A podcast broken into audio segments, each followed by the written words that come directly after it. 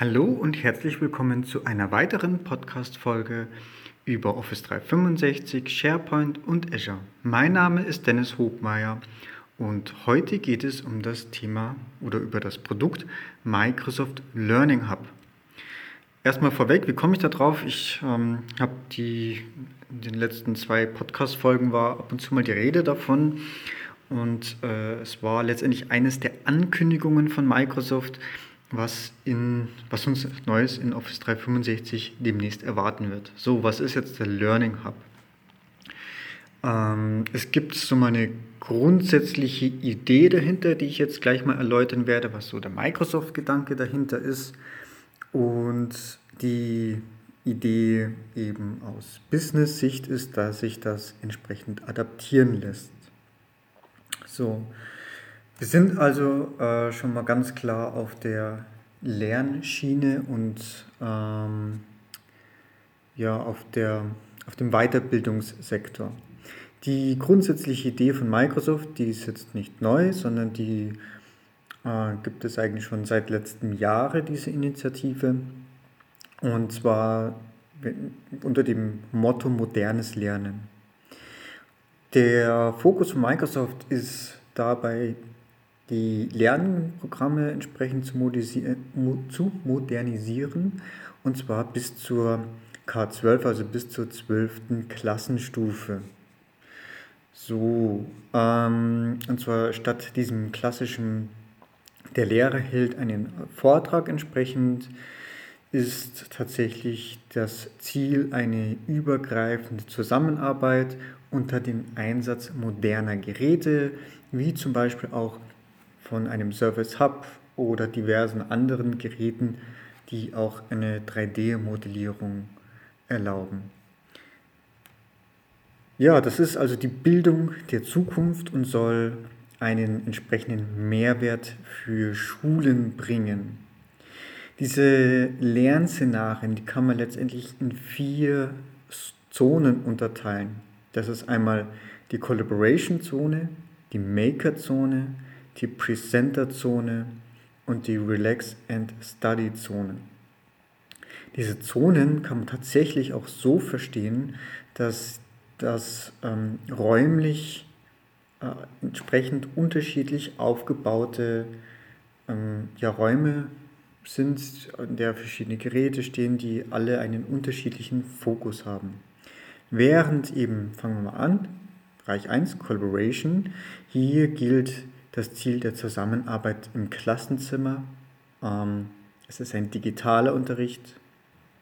Ich habe die ähm, ich habe Projektarbeiten, an denen man wirklich gemeinsam zusammenarbeitet arbeitet und als Techniken kommen hier vorrangig eben Teams zum Einsatz, also aus Office 365 Teams, dann eine äh, Edition von OneNote, die man aus dem Education-Bereich äh, kennt. Das ist OneNote Class Notebooks.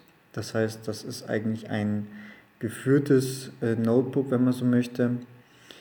Eine spezielle Version von Intune und eben Screenbeam.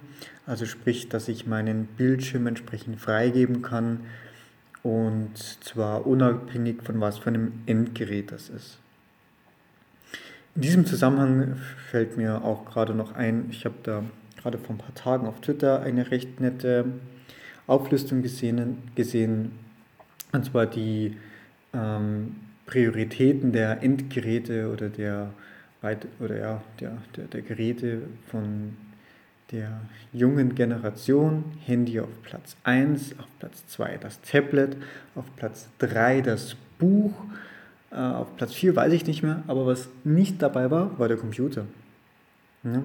Wozu brauche ich noch einen Computer, wenn ich Handy und Tablet habe? So die Idee. So, dann als zweites gibt es entsprechend die Maker Zone. Das ist also ein, ein, ein spielbasiertes Lernen.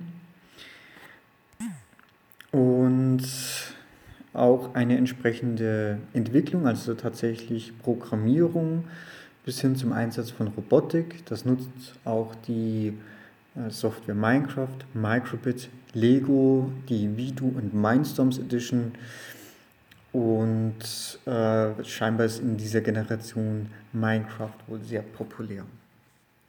Dann dritte Zone ist die Presenter-Zone. Hier gibt es Mystery Skype, Virtual Field Trips und Gastsprecher. Also eigentlich sieht man auch hier, wenn man jetzt gleich, ja, also es nutzt auch die Skype for Business, Beamer, Surface Hub.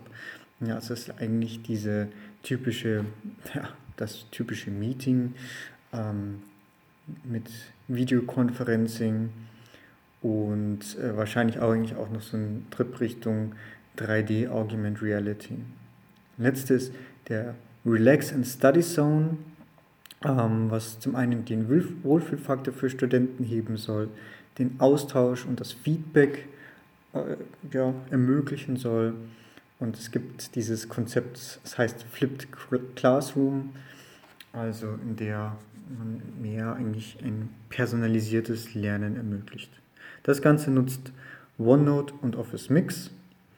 So, und das ist jetzt eigentlich der Hintergedanke, die, was Microsoft unter Learning Hub versteht. Das ist also primär für den Educational Sektor.